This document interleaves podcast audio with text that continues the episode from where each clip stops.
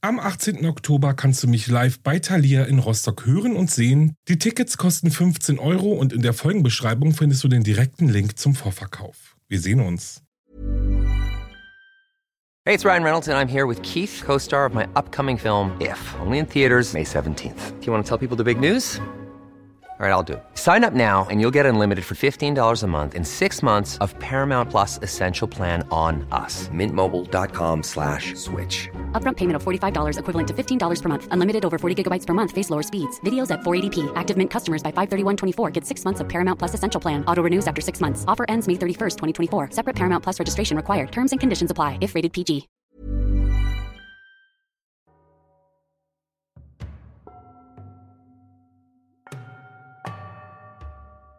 Hallo und herzlich willkommen zurück bei Wahre Verbrechen. Das ist mein Podcast über wahre Kriminalfälle. Ich bin Alex und hoste das Ganze hier. Ja, und ich freue mich, dass ihr wieder eingeschaltet habt oder zum ersten Mal dabei seid. Bleibt auf jeden Fall noch ein bisschen. Ich sag ja immer, es lohnt sich.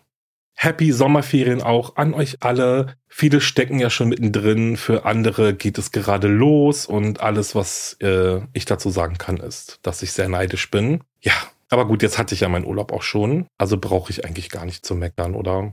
An alle, die noch keinen Urlaub geplant haben oder irgendwie so in der Stadt bleiben oder gar nicht so weit wegfahren. Hey, zu Hause ist es auch cool, auf jeden Fall. Und ja, die, die jetzt noch arbeiten, fühlt euch nicht so ganz allein. Ihr seid nicht die Einzigen. Aber auf jeden Fall wünsche ich euch eine richtig tolle Zeit, egal was ihr jetzt gerade macht. Aber so die Sonne scheint, genießt es, geht ein bisschen raus, hört Podcast, ja, na gut, ähm, ich will jetzt auch gar nicht hier weiter lang drum rumreden. Ich starte jetzt einfach mal in Richtung des Falls. Denn dieser ist wirklich wieder sehr skurril. Und alles beginnt mit einem einfachen Routinebesuch des Bewährungshelfers Wes Jackson bei seinem 76-jährigen Klienten und endet mit der Aufdeckung einer sehr, sehr lange zurückreichenden Mordserie. Bevor es losgeht, gibt es an dieser Stelle ein großes Dankeschön an euch alle für euren Support, eure Nachrichten, Follows, Bewertungen und, und, und. Wirklich vielen Dank. Und außerdem habe ich noch eine Podcast-Empfehlung für euch. Denn ja, endlich ist es wieder soweit. Die neue Staffel des Bayern 3 True Crime Podcast ist da. Und stell dir mal vor, niemand glaubt dir. Deine Wahrheit halten alle für verdächtig oder unglaubwürdig. Und du weißt, selbst wenn du am Ende doch noch recht bekommst, der Zweifel an deiner Version der Geschichte wird womöglich für immer bleiben. Unter Verdacht, so heißt die siebte Staffel des erfolgreichen Bayern 3 True Crime Podcast mit Strafverteidiger Dr. Alexander Stevens und Bayern 3 Moderatorin Jacqueline Bell und in diesem sprechen beide über spannende Kriminalfälle. Dieses Mal geht es um Menschen, die unter Verdacht geraten sind, zu Recht oder zu Unrecht. Wer ist schuldig? Wer lügt, wer sagt die Wahrheit? Und werden am Ende immer die Richtigen verurteilt? Bayern 3 True Crime unter Verdacht findet ihr ab sofort in der ARD Audiothek und überall, wo es Podcasts gibt. Ja, und dann würde ich mal sagen, geht's los, war?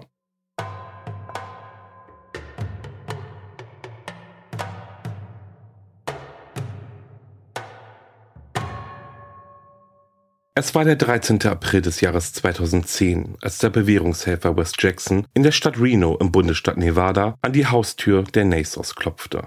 Der Hausherr Joseph Naso war 76 Jahre alt und lebte in dem verwahrlosten Haus gemeinsam mit seinem erwachsenen Sohn. Charles, dem vor einigen Jahren eine Schizophrenie diagnostiziert wurde, war auf Betreuung und Unterstützung im Alltag angewiesen, und die übernahm überwiegend sein Vater.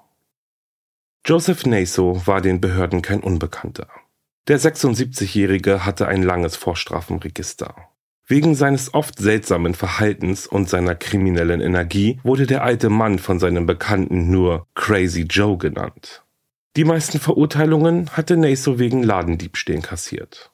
Und da er wegen eines erneuten Ladendiebstahls in einem Lebensmittelgeschäft zu einer Bewährungsstrafe verurteilt wurde, stand an jenem Dienstag ein routinemäßiger, aber ein unangekündigter Hausbesuch bei Joseph Naso auf der Agenda des Bewährungshelfers.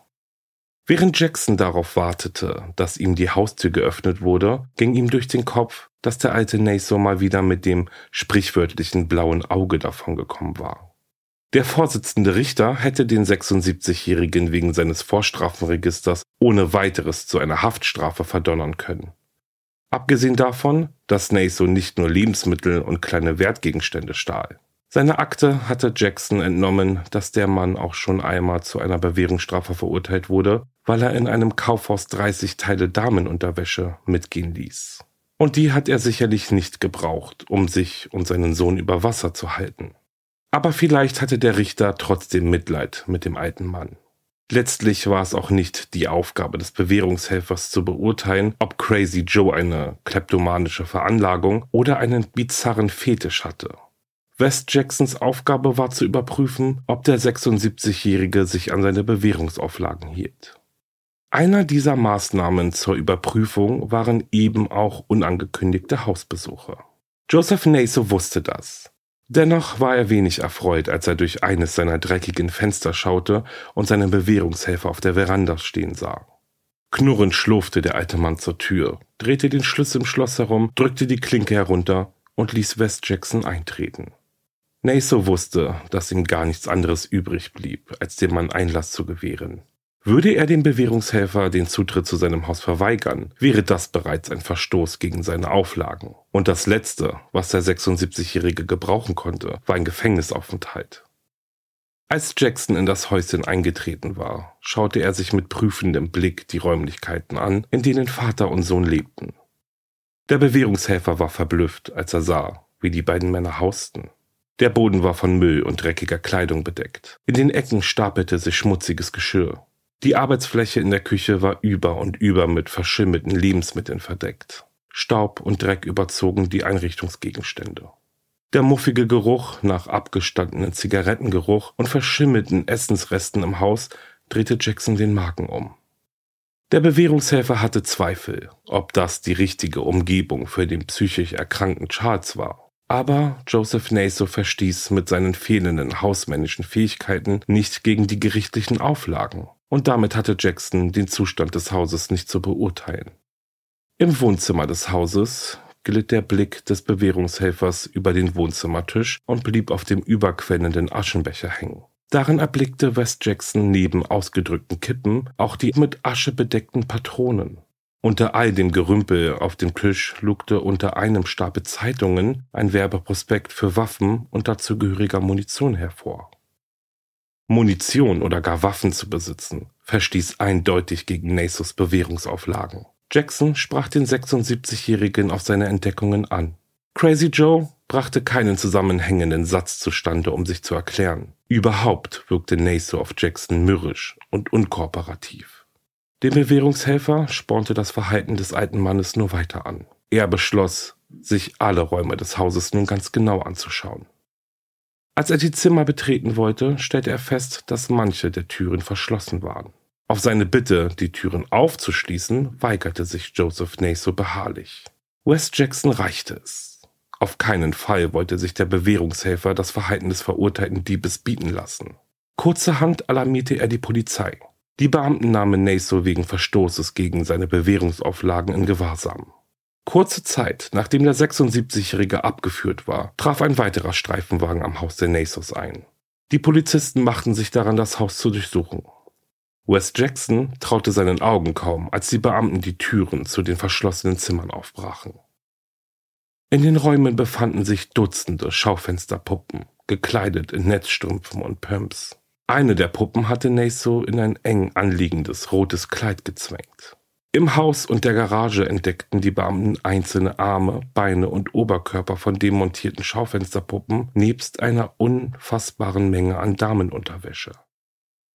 Diese Funde irritierten Polizei und West Jackson zwar, sie waren aber nicht der ausschlaggebende Grund dafür, dass ihnen bewusst wurde, dass sie es mit einem hochgefährlichen Mann zu tun hatten. Aber die über 4000 Fotos von jungen Frauen und Mädchen ließen sie das Schlimmste befürchten. Es waren Bilderserien, die zeigten, wie die Frauen und Mädchen sich vor der Kamera auszogen und posierten. Beim Betrachten einiger der Fotos entstand bei den Beamten der Eindruck, dass das Model sich freiwillig entblößt und mit den Aufnahmen einverstanden gewesen war. Doch das war nur bei den wenigsten Bildern der Fall. Denn die meisten der Fotos zeigten scheinbar bewusstlose Frauen und Mädchen. Und nicht nur das. Manche von ihnen hatten eine so seltsame Hautfarbe, dass die Polizei davon ausging, dass sie nicht nur bewusstlos, sondern tot waren. Neben den verstörenden Fotos fanden die Polizisten auch Schusswaffen, die Naso hinter seinem Kleiderschrank versteckt hatte. Und auch in der Garage konnten sie weitere Pistolen und ein Messer sicherstellen. Zudem fanden die Beamten 50.000 Dollar in Bar. Der Fund sorgt später für allerlei Spekulationen. Wie kam der 76-Jährige zu so viel Geld?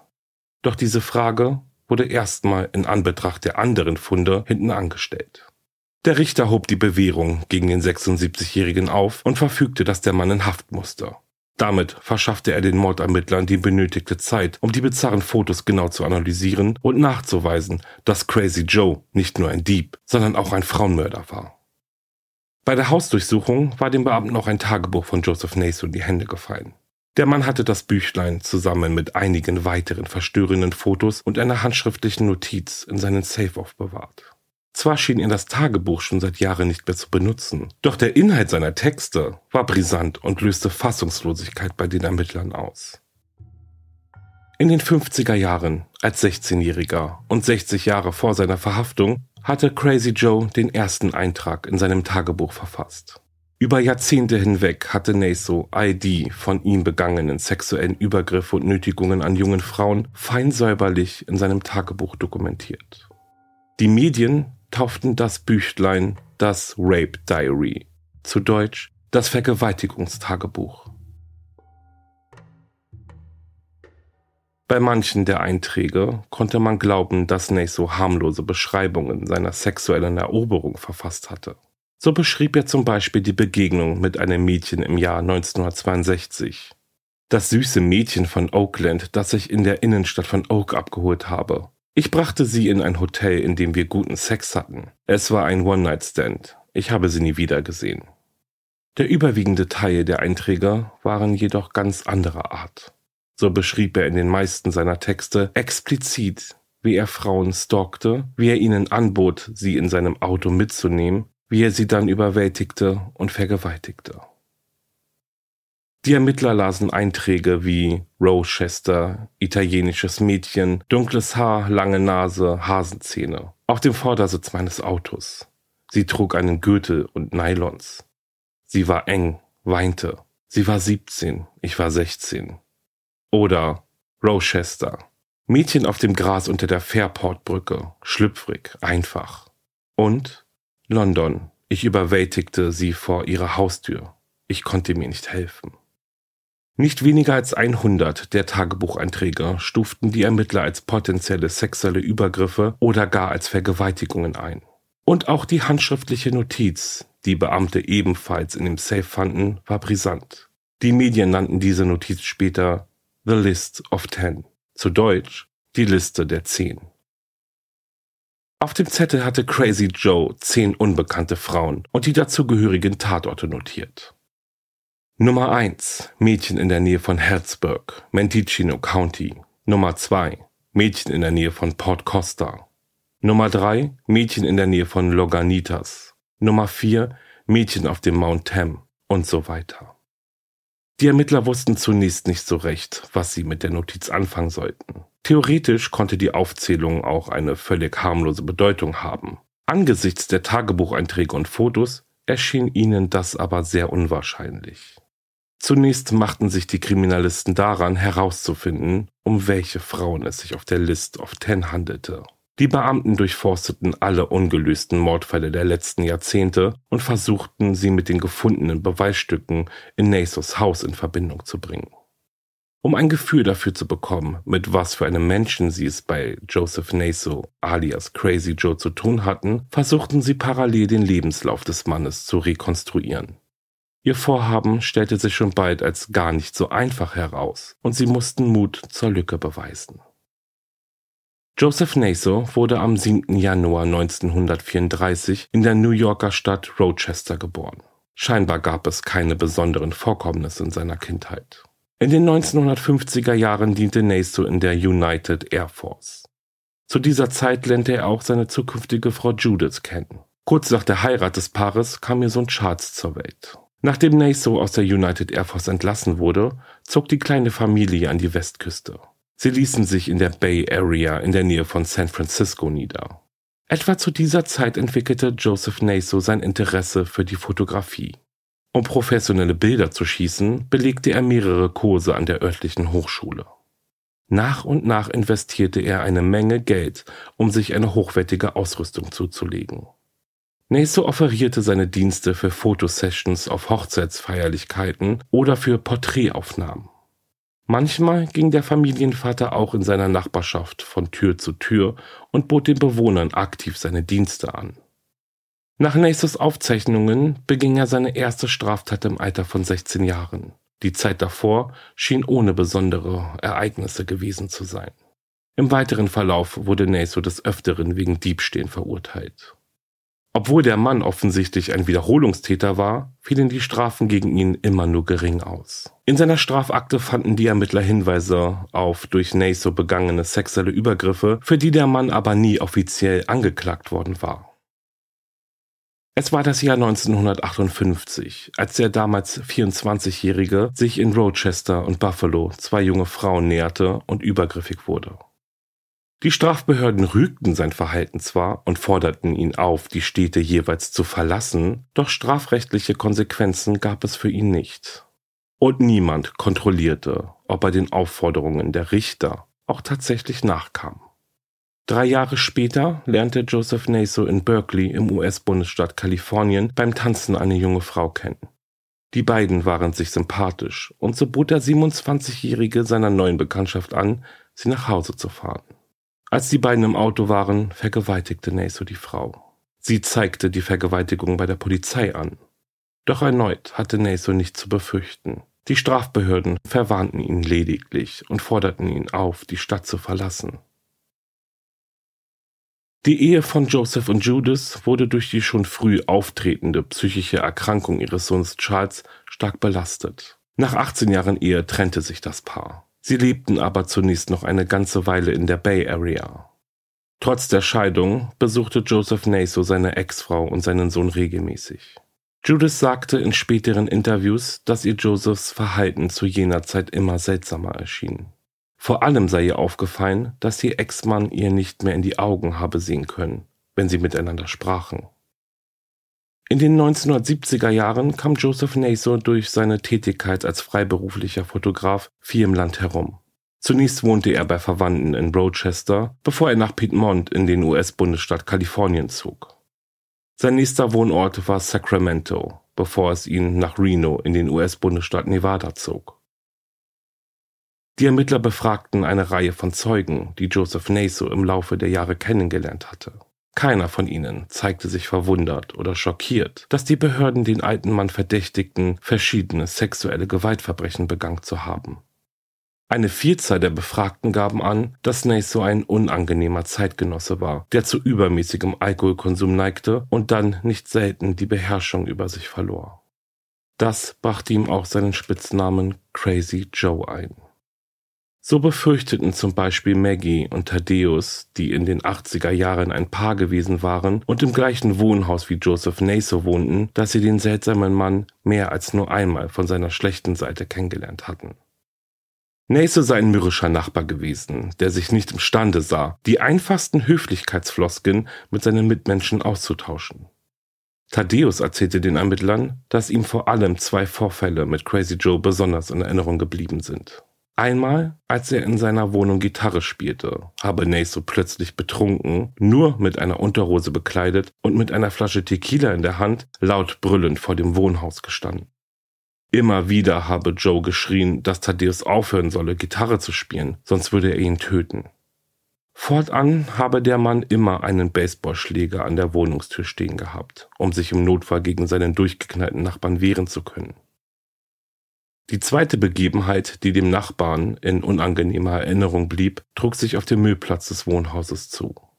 Thaddeus war gerade dabei, seinen Abfall zu entsorgen, als ihm Naso vom Müllplatz entgegenkam. Aus dem Nichts heraus sagte Naso plötzlich, die Sachen im Müll, das sind nicht meine, und ging einfach weiter. Thaddeus Neugier war geweckt. Er blickte in den Müllcontainer und sah einen Stapel Pornoheftchen. Darunter auch Hardcore-Hefte, in denen Abbildungen von Frauen zu sehen waren, die gefesselt und gefoltert wurden. Thaddeus sei zwar sicher gewesen, dass es sich dabei um gestellte Aufnahmen handelte, dennoch drehte sich ihm beim Anblick der Bilder der Marken um. Ab diesem Zeitpunkt hätten Maggie und er beschlossen, ihrem seltsamen Nachbarn so gut es geht aus dem Weg zu gehen. Thaddeus sagte später in einem Interview für eine Tageszeitung, dass Joseph Naso das reine Böse sei.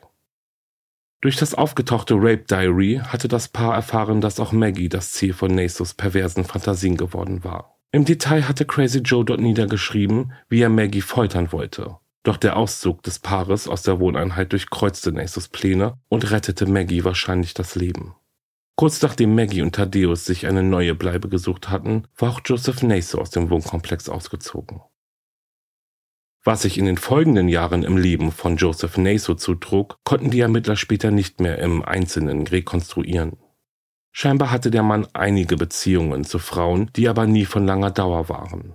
Seiner freiberuflichen Tätigkeit als Fotograf ging Naso weiter nach. Zudem kümmerte er sich um seinen erkrankten Sohn Charles, der abwechselnd in Einrichtungen für psychisch kranke Menschen und bei seinem Vater wohnte.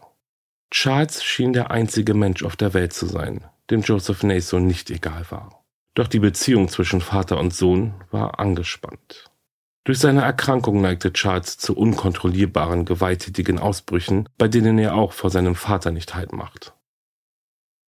Es war das Jahr 1996, als Naso sich sogar gezwungen sah, eine einstweilige Verfügung gegen Charles zu erwirken. Fortan durfte sich Charles seinem Vater nicht mehr nähern. Doch trotz all der Widrigkeiten kämpfte Naso dafür, dass er die Vormundschaft für seinen Sohn behalten durfte. Die zuständige Behörde war der Ansicht, dass Charles in einem Wohnheim für psychisch erkrankte Menschen besser aufgehoben sei als bei seinem Vater. Die Sachbearbeiter argumentierten, dass ihnen Informationen vorliegen, wonach Naso seinem Sohn Alkohol gegeben und nicht darauf achten würde, dass Charles regelmäßig seine dringend benötigten Medikamente einnehme.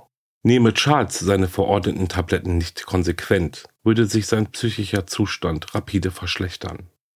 Die Vorwürfe der Behörden gegen Naso wogen schwer, doch der Vater kämpfte verzweifelt darum, weiter die Verantwortung für seinen kranken Sohn tragen zu dürfen.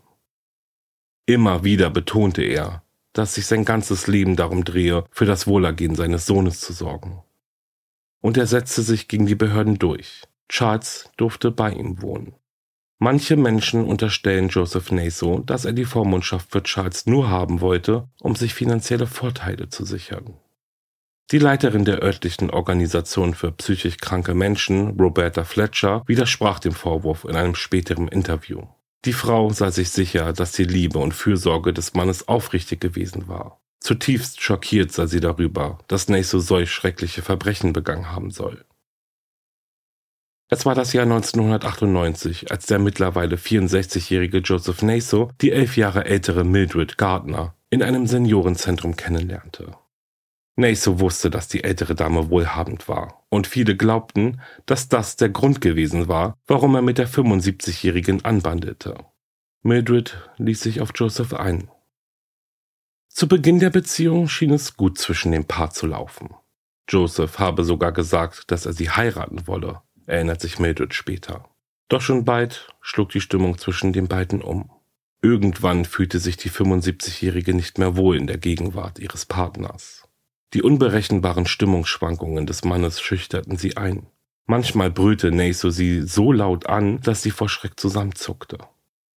Eines Tages stahl Joe Mildred ihren kleinen Revolver. Fortan lebte die ältere Dame in der ständigen Angst, dass er sie mit ihrer eigenen Waffe töten könne, wenn er mal wieder die Beherrschung über sich verlor. Als Mildred dann auch noch mitbekam, dass Joseph versuchte, die Kontrolle über ihre Finanzen zu bekommen, wurde ihr Angst und Bange. Mildred fasste all ihren Mut zusammen und vertraute sich ihren Familienmitgliedern an. Die waren nach ihren Schilderungen alarmiert. Sie beschlossen, einen Privatdetektiv auf Joseph Naso anzusetzen um herauszufinden, was der Mann im Schilde führte. Der Privatdetektiv fand heraus, dass Naso wegen diverser Diebstähle mehrfach vorbestraft war. Davon wusste Mildred bis zu diesem Zeitpunkt nichts. Ansonsten bestätigte der Privatdetektiv, was Mildred und ihre Familie bereits befürchtet hatten. Crazy Joe hat es nur auf das Geld der älteren Dame abgesehen. Als Joseph dann auch noch einem Mitarbeiter im Seniorenzentrum anzügliche Fotos von Mildred zeigte, war der Punkt erreicht, dass die Frau sich endgültig von ihm trennte. Joseph hatte Mildred gebeten, für ihn vor der Kamera zu posieren. Nach langem Hin und Her ließ die Frau sich letztlich dazu überreden.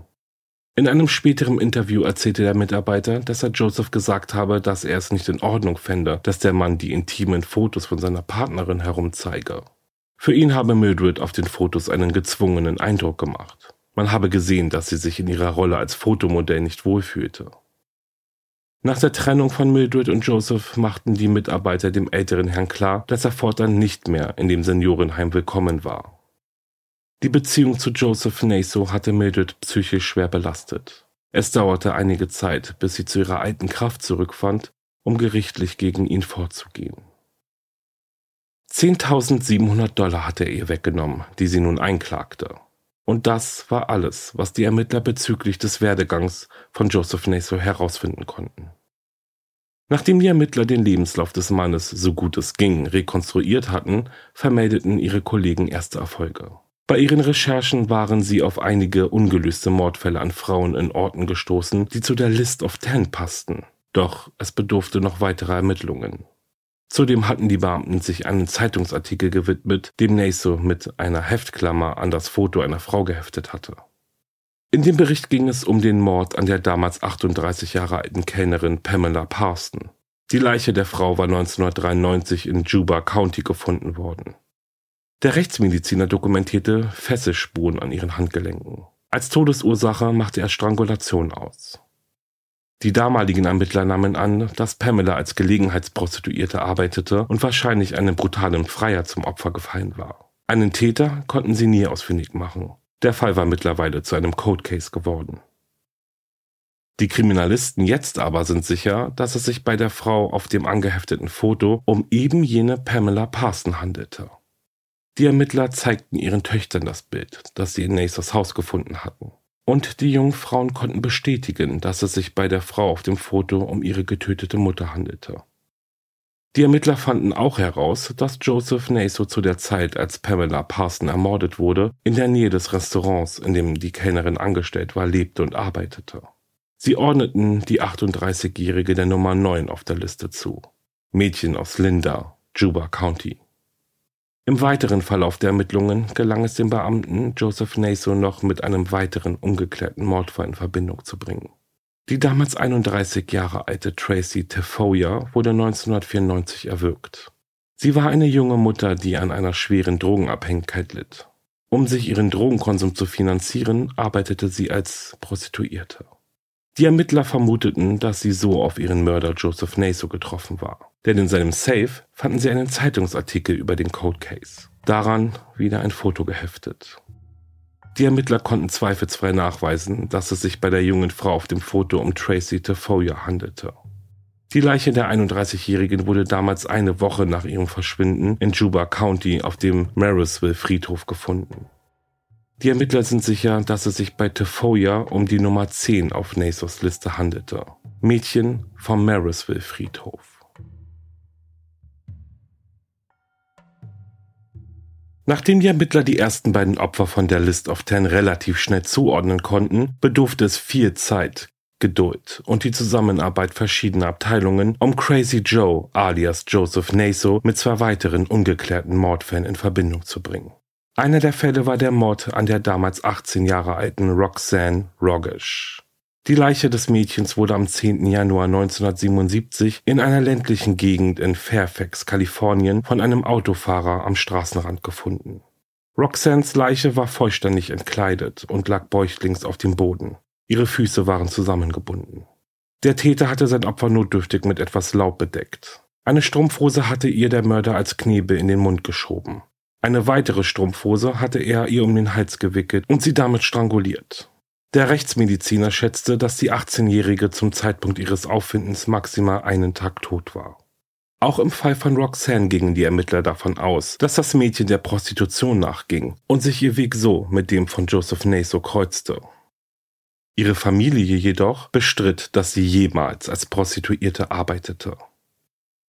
Damals nahmen die Beamten an, dass sie von ihrem gewalttätigen Zuhälter ermordet wurde. Nachweisen konnte man das jedoch nicht, und so wurde auch ihr Fall schon bald zu einem Cold Case. Nach den neuen Ermittlungsergebnissen gingen die Ermittler nun aber davon aus, dass sie die Nummer 3 auf Nasos List of Ten war. Ein Durchbruch dieser Ermittlungen waren die Strumpfhosen, die er serviert worden waren. Als es endlich technisch möglich war, konnten zwei verschiedene DNA-Profile erstellt werden.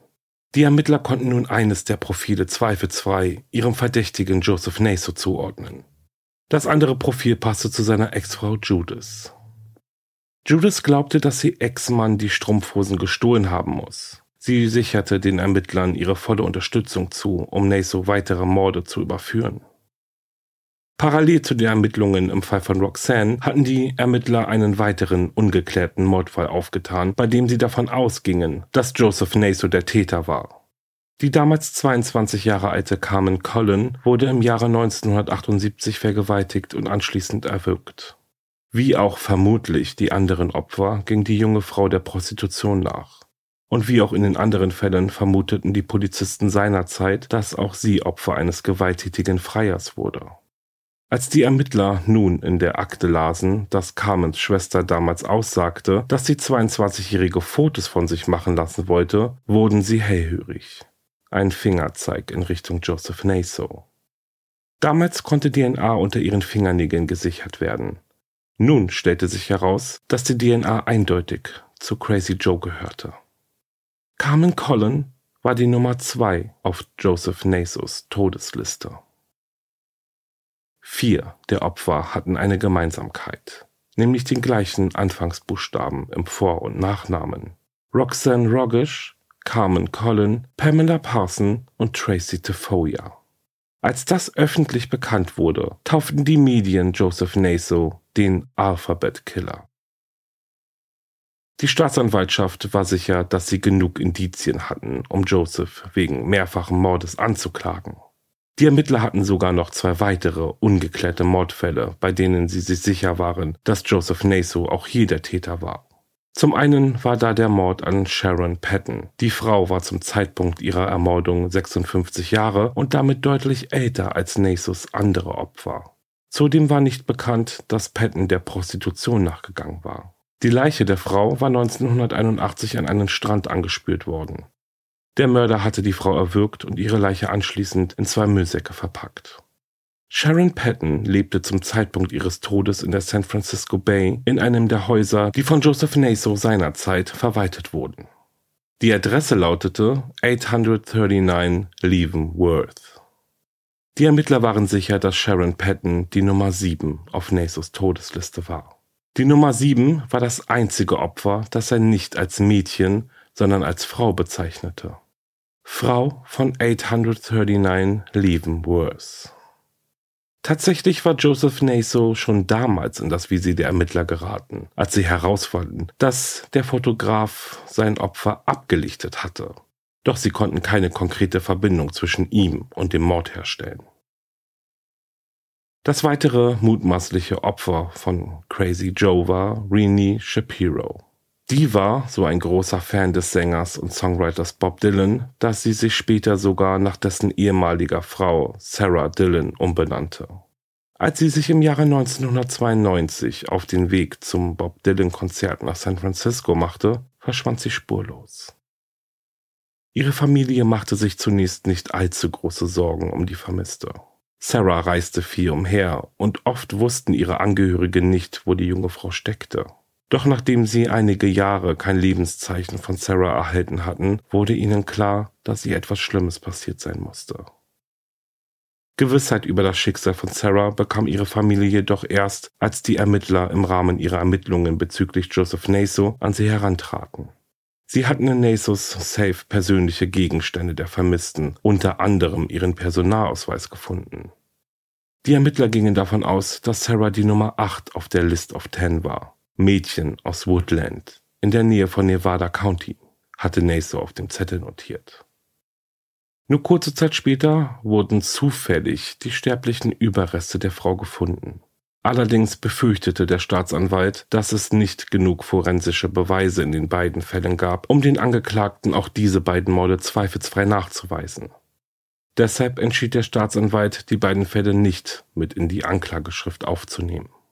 Der Vorsitzende Richter gestattete der Anklage jedoch, die gesammelten Indizien der beiden Fälle während der Verhandlung ins Feld zu führen, um deutlich zu machen, welche Gefahr von Joseph Naso für die Bevölkerung ausging.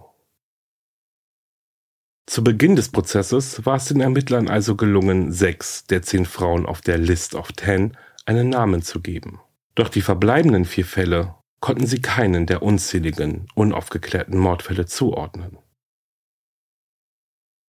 Es war der 13. April 2011, als Joseph Naso sich wegen vierfachen Mordes zwischen den Jahren 1977 bis 1994 vor Gericht verantworten musste. Nachdem das Gericht festgestellt hatte, dass der Angeklagte ein Vermögen von einer Million Dollar besaß, wurde ihm ein Pflichtverteidiger verwehrt. Der Richter versuchte, auf den Angeklagten einzuwirken und ihm klarzumachen, dass die Vorwürfe gegen ihn so schwer wogen, dass er unbedingt einen Strafverteidiger an seiner Seite haben sollte. Doch alles gute Zureden des Richters war vergeblich. Naso weigerte sich, einen Anwalt zu bezahlen und wollte sich stattdessen selbst verteidigen. Seine Entscheidung begründete er damit, dass er sich bereits früher in Zivilprozessen selbst verteidigt und das immer gut geklappt habe. Dabei verkannte der 77-Jährige aber, dass ein Strafprozess eine ganz andere Hausnummer war. Vom Beginn an plädierte Naso auf unschuldig. Während der Beweisaufnahme legte der Angeklagte der Jury Auszüge seiner Fotografien vor und verglich sie mit berühmten Fotografen, die zum Beispiel Frauen für den Playboy ablichteten. Er könne nichts Verwerfliches an seinen Bildern erkennen. Insgesamt rief Naso fünf Zeugen in den Zeugenstand, darunter eine Frau, die er seinerzeit mit ihrem Einverständnis abgelichtet hatte. Seine Theorie, dass er kein Mörder war, wollte er damit belegen, dass die Zeugin das Fotoshooting ja schließlich auch überlebt habe. Obwohl der Angeklagte während des Prozesses sehr präsent war, ließ er sich selbst nicht zu den gegen ihn erhobenen Vorwürfen ein. Im Anschluss an die Beweisaufnahme wurden die Plädoyers gehalten. Die Staatsanwaltschaft stellte fest, dass Naso ein kranker Mann, ein sexuelles Raubtier sei, der seine Opfer zum Teil unter Drogen setzte, sie sexuell missbrauchte, fotografierte und manche von ihnen zu Tode würgte oder strangulierte. Um seine Opfer auch über ihren Tod hinaus zu demütigen, habe er sie in anzüglichen Posen fotografiert. Die Anklage erinnerte die Geschworenen an all die Indizien, die von den Ermittlern zusammengetragen worden waren und die bewiesen, dass Joseph Naso ein Vergewaltiger und Mörder war. Man könne es nicht riskieren, diesen Mann wieder auf die Gesellschaft loszulassen. Als Joseph Naso sein Abschlussplädoyer hielt, wurde seine ganze Überheblichkeit, Arroganz und sein fehlender Respekt gegenüber Frauen nochmal ganz deutlich. Er blickte die beiden Staatsanwältinnen an, als er sagte, dass er eine gewisse Macht über das weibliche Geschlecht besitze. Ich könnte wahrscheinlich die Hälfte der Frauen in diesem Raum dazu bringen, sich auszuziehen, sagte Naso. Die Anklage gegen ihn sah er als eine große Verschwörung. Alle Fotos, die er je machte, seien im Einverständnis der Frauen entstanden. Er schloss seine verstörende Rede, indem er auf nicht schuldig plädierte. Im Herbst 2013 wurde der mittlerweile 79-Jährige für schuldig befunden und wegen vierfachen Mordes zur Todesstrafe verurteilt. Manche der Angehörigen seiner Opfer hofften, dass die Todesstrafe gegen Naso in nicht allzu naher Zukunft vollstreckt würde. Der Sohn der ermordeten Roxanne Rogish sagte nach Verkündung des Urteils, dass er hoffe, dass Naso 110 Jahre alt wird. Jeden Tag solle der Mörder leiden. Naso habe ihm nicht nur seiner Mutter, sondern auch seiner Kindheit beraubt. Und auch Rachel Smith, eine Tochter von Carmen Collin, sagte, ich möchte nicht, dass er stirbt. Ich möchte, dass er allein in einer Zelle sitzt. Ich möchte, dass er fühlt, wie es ist, alles zu verlieren. Nach dem Prozess wurde in Nevada eine Taskforce gebildet, die versuchen sollte herauszufinden, wer die weiteren Opfer von Naso waren. 200 Fotos lagen ihnen vor, auf denen noch nicht identifizierte Frauen abgebildet waren. Manche von ihnen waren während der Aufnahmen bewusstlos, vielleicht sogar tot. Derzeit soll sich der heute 89-Jährige weiterhin in der Todeszelle in Kalifornien befinden. Aufgrund seines hohen Alters halten Experten es für unwahrscheinlich, dass gegen den verurteilten Mörder die Todesstrafe noch verzogen wird. Bis heute sagt Joseph Naso, dass er zu Unrecht verurteilt worden ist.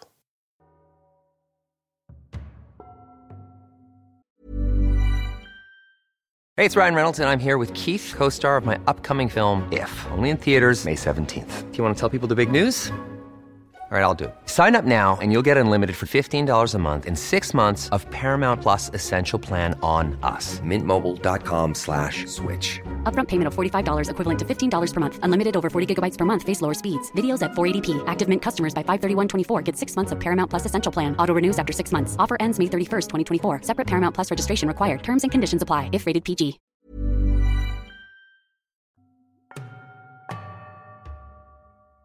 Und das war's mit dem Fall The List of Ten. Schon gruselig, solch eine Liste, oder? Erinnert mich irgendwie so an einen Film oder ein Anime. So ein, weiß ich nicht, so entfernt. So wie als ob man das alles schon mal irgendwie, ja, gesehen hat. Umso schlimmer, dass es tatsächlich so passiert ist. Joseph Naso sitzt, stand heute ja immer noch im Gefängnis und wartet auf die Vollstreckung seiner Strafe. Aber, wie ja schon im Fall gesagt, wird es soweit wohl nicht mehr kommen. Ja, wobei ich auch denke, dass die Strafe im Gefängnis zu sitzen auf jeden Fall bis zu seinem Lebensende weitaus schwerer wiegt, als eben auf dem elektrischen Stuhl zu sitzen. Aber um das Thema Todesstrafe soll es jetzt erstmal nicht gehen. Hatten wir ja auch schon sehr oft. Ja, spannend finde ich ja, wie es schlussendlich zur Überführung von Joseph Naso gekommen ist. Er war ja zu dem Zeitpunkt seiner Verhaftung bereits 76 Jahre alt und ganze 60 Jahre haben zwischen diesem Tag, also dem Tag seiner Verhaftung und seiner allerersten Tat gelegen. 60 Jahre.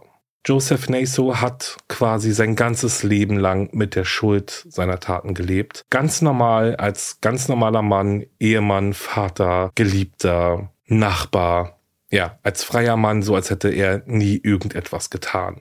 Ja, und wie abgebrüht, oder? Also so 60 Jahre und er hat immer wieder Straftaten begangen, solch schwere und hat einfach sein Leben gelebt. Für seine Nachbarn war er wahrscheinlich der, zumindest in späteren Jahren, der etwas, ja, verrückte ältere Mann, der sich aber aufopferungsvoll um seinen psychisch kranken Sohn kümmert. Ja.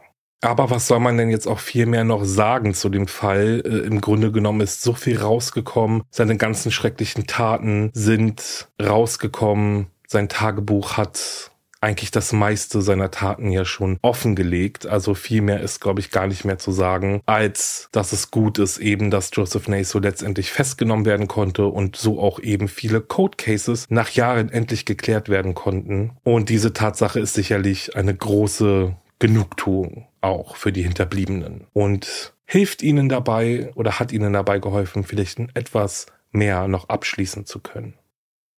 Dass Joseph Naso unschuldig ist, wie er ja nach wie vor behauptet, das glaubt ihm niemand und anhand der Beweise, die gegen ihn vorliegen, ist er auch eindeutig der Täter, also zumindest in den Fällen, wegen denen er ja auch vor Gericht stand und verurteilt wurde. Zu dem Fall gibt es übrigens auch ein sehr ausführliches Buch. Dieses verlinke ich euch in den Show Notes der Folge, falls ihr da mal einen Blick drauf werfen möchtet. Ich weiß, es ist ein kurzes Outro, aber wie gesagt, viel mehr kann man zu dieser schrecklichen Geschichte eigentlich wirklich überhaupt gar nicht mehr sagen. Es ist alles gesagt und wir warten mal ab, was die nächsten Jahre bringen. Vielleicht gesteht Joseph Naso tatsächlich noch weitere Morde und ja, lenkt ein. Vielleicht bringt ihm das Gefängnis und die nächsten Jahre, die er dort auf jeden Fall noch verbringen wird, zumindest solange er lebt, doch zu der Erkenntnis, dass er einmal gerade stehen muss für das, was er getan hat. Ich würde dann mal zum Schlussteil übergehen und ihr wisst, dieser wird traditionell mit dem Weird Crime der Folge eingeleitet. Also passt mal auf.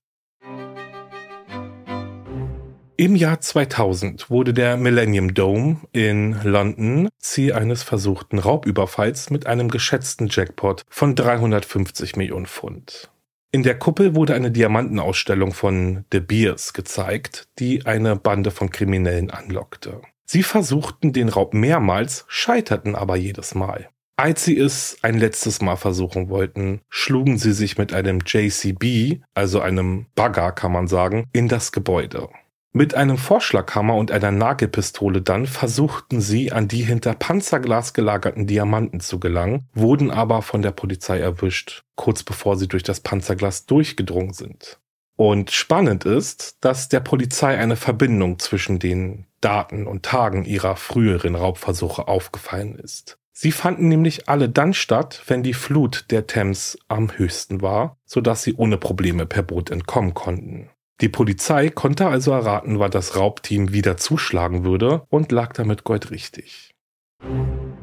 Oh je, aber hey, es hätte ja klappen können.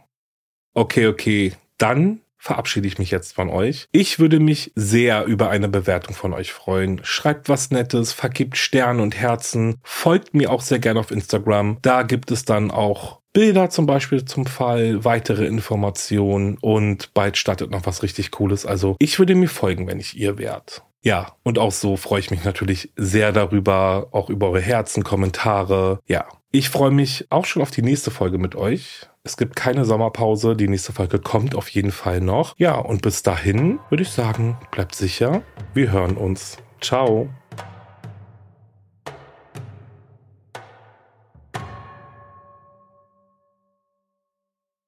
Höre jetzt die vierte und alle anderen Staffeln meines True Crime Podcasts Steigt nicht ein, exklusiv auf Podimo. Alle Infos findest du in der Folgenbeschreibung.